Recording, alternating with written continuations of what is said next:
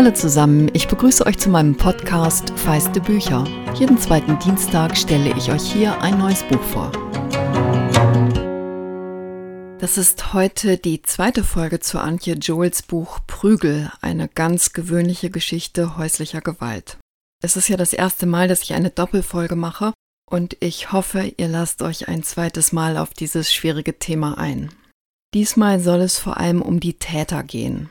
Mich hat schockiert, dass jede dritte Frau bei uns wenigstens einmal in ihrem Leben, in ihrer Beziehung Gewalt erfährt. Aber noch mehr hat mich eigentlich schockiert, dass so viele Männer zu Tätern werden. Wie ist das möglich? Was läuft in unserer Gesellschaft schief, dass so etwas sein kann? Als ich die Zahlen hörte, war mein erster Impuls, jede dritte Frau? Das kann doch gar nicht sein. Aber je mehr ich darüber gesprochen habe, desto stärker habe ich das Gefühl, es ist wie bei Krebs. Es gibt niemanden, der keinen kennt, der Krebs hat. Und ich musste plötzlich an die junge Frau denken, bei der ich mitbekommen hatte, dass ihre Beziehung unglücklich ist.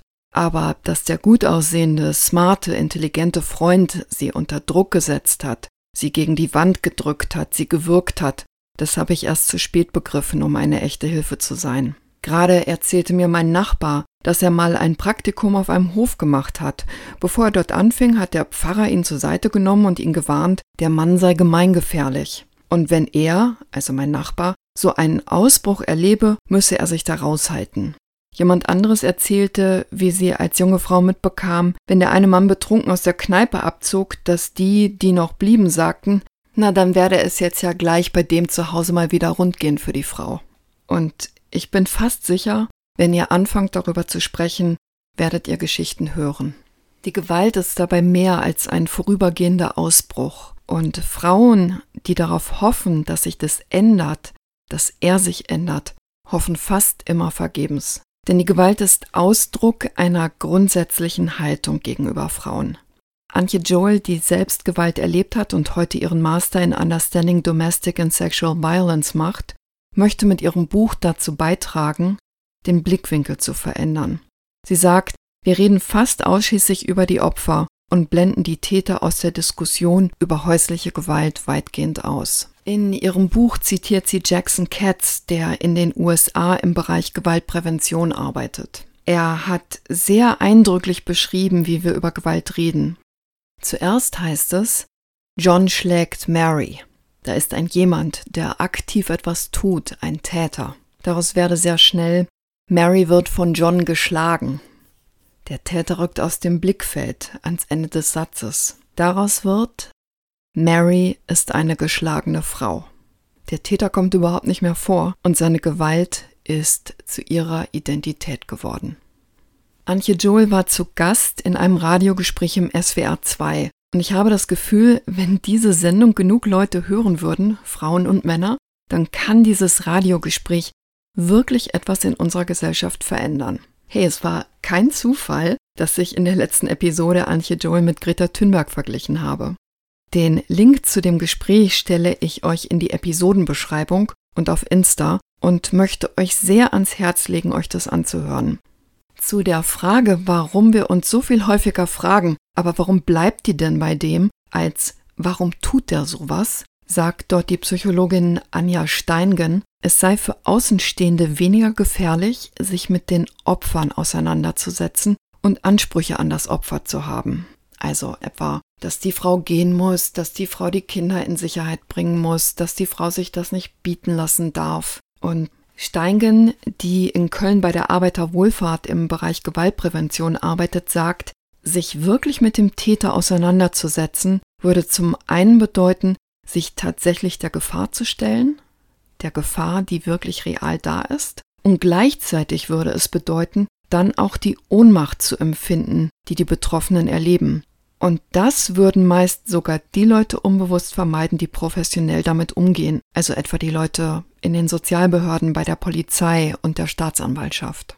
Anja Steingen, Antje Joel und die Soziologin Monika Schröttle erzählen auch, dass in der Forschung heute vollkommen klar sei, das ist kein individuelles Problem, das ist ein gesellschaftliches Problem. Joel sagt, die Wurzel der Gewalt sei, dass Männer sich Frauen überlegen fühlten, dass Männer meinen, sie hätten das Recht, Frauen zu kontrollieren und in letzter Instanz sie durch physische Gewalt zu kontrollieren.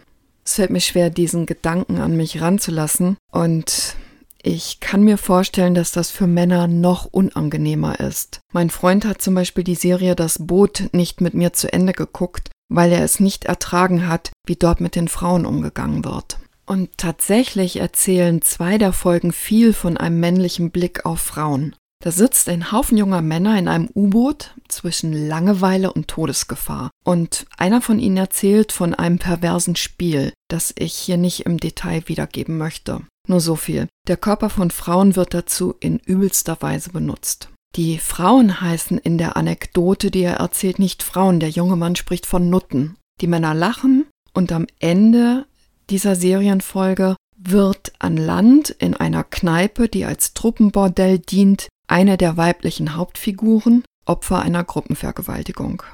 Die Täter sind Kameraden der Männer an Bord. Die Tat wird nicht geahndet, denn die Männer sind Helden, die im Bordell mal Dampf ablassen mussten. Und eine Frau, die dort arbeitet, wird später sauer sein, dass das Bordell für eine Weile geschlossen wird, weil die andere Frau, wie sie sagt, eine Abreibung bekommen habe.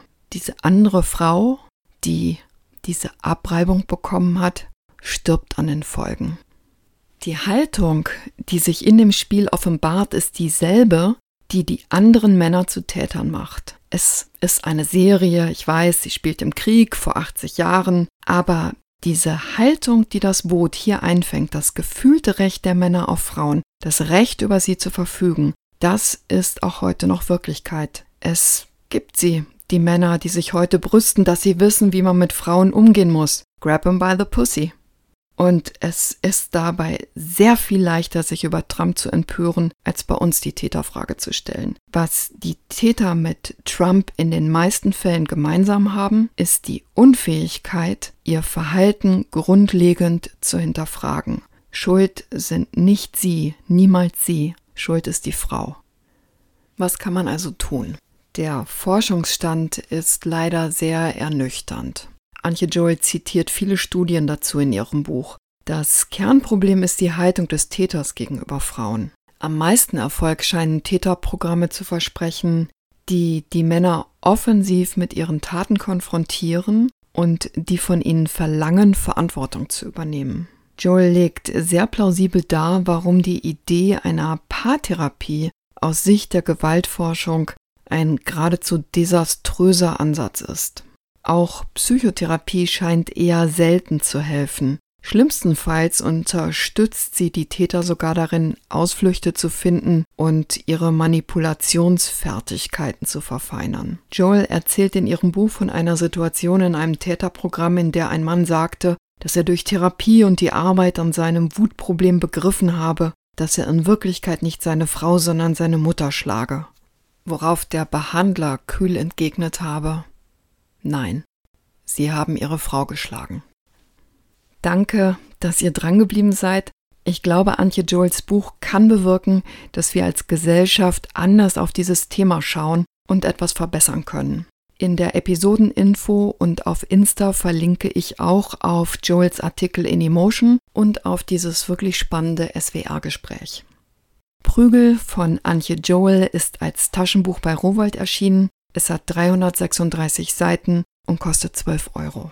Wenn euch der Podcast gefällt, freue ich mich, wenn ihr ihn abonniert und anderen davon erzählt. Feedback, Anregungen und Likes sind sehr willkommen. Gern per Mail an feistebücher.gmx.de, Bücher dabei mit UE oder auf Instagram.